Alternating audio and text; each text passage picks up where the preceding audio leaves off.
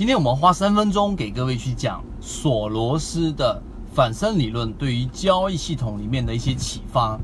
索罗斯的反身理论一直被华尔街、被所有的投资者都推崇为一个很神圣、然后很宝典、很读不懂的这一种，呃，这个很重要的一套理论。我们之前就有录过一个视频讲过，反身理论其实它本意就是在说一件事物的发展。和认可这一件事物发展的这些观点会不断的反复强化，这样听起来可能会比较抽象一点。就举个例子，在 A 股市场里面，我就说股票交易吧，因为索罗斯在书里面讲的很多都是更宏观的外汇和整个经济系统里面的整个反身理论，但在 A 股市场里面其实很容易去理解，就像是当一只个股。在上涨过程当中，所有参与进去的资金，所有参与进去的所有买入股票的这一种操作和动作，实际上就是对于这一只个股上涨的一个认可。这些资金呢，会不断的去刺激本身已经存在的基本面啊，可能这个公司的呃一季报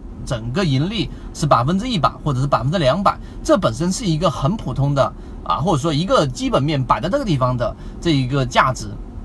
但是资金参与越多的时候，这一个利好就会不断的被放大。当这个利好会不断的放大的时候呢，所有的参与者又会挖掘出平常行情里面挖掘不出来的整个更多的利好，然后又反复的刺激更多的资金进来，直到这一个双螺旋不断的上升过程当中，达到某一个峰值或者某一个转折点的时候，情绪开始进行转折往下。这个就是反身理论嘛，听起来好像挺复杂的，但实际上对于我们的交易系统，对于我们做股票交易的，我们有一些啊很重要的启发。第一个启发啊，就是相当于是在你设计自己的交易系统的时候呢，你有没有考虑过，在你的交易系统里面要有一个很重要的因素，就是用来做测量到底整个反馈和整个资金介入是不是真实的。我们说一个简单的例子，最近的这个长山药业，对吧？连续两个涨停板之后的一个巨量、巨量的这一个涨停板，然后呢出现了，很多人追进去，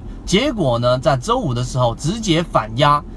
天地板，直接是一个跌停板啊！开盘之后跌呃负的六个多点，然后摁到跌停。那么很多人就说了，因为在前一天已经公告出来了，股东减持了将近啊一点四亿左右的整个资金，然后有人说成交量放大了一点一点四亿进去了，那肯定也没跑出来，龙虎榜也没出来，那就代表这个资金没跑，还有戏。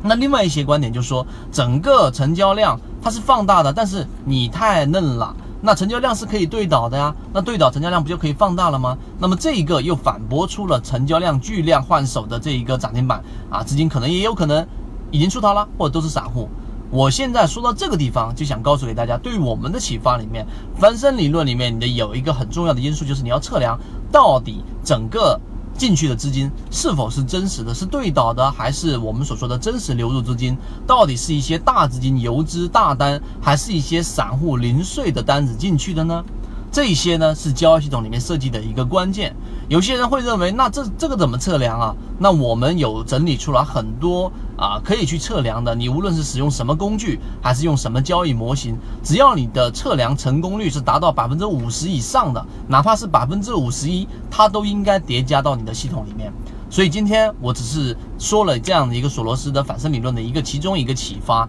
那么当然反向启发里面，怎么样去规避雪崩式的暴跌？怎么样在整个情绪已经产生的过程当中识别出来？我都会在我们的这一个。呃，圈子里面会给各位去讲解到，如果你对这个内容有所兴趣的话，你就请找到我，然后我会把整个完整版的视频以及我们的文字、图文信息都会给你。我相信，对于你建立交易系统一定会有所启发的。好，今天三分钟讲这么多，好，各位再见。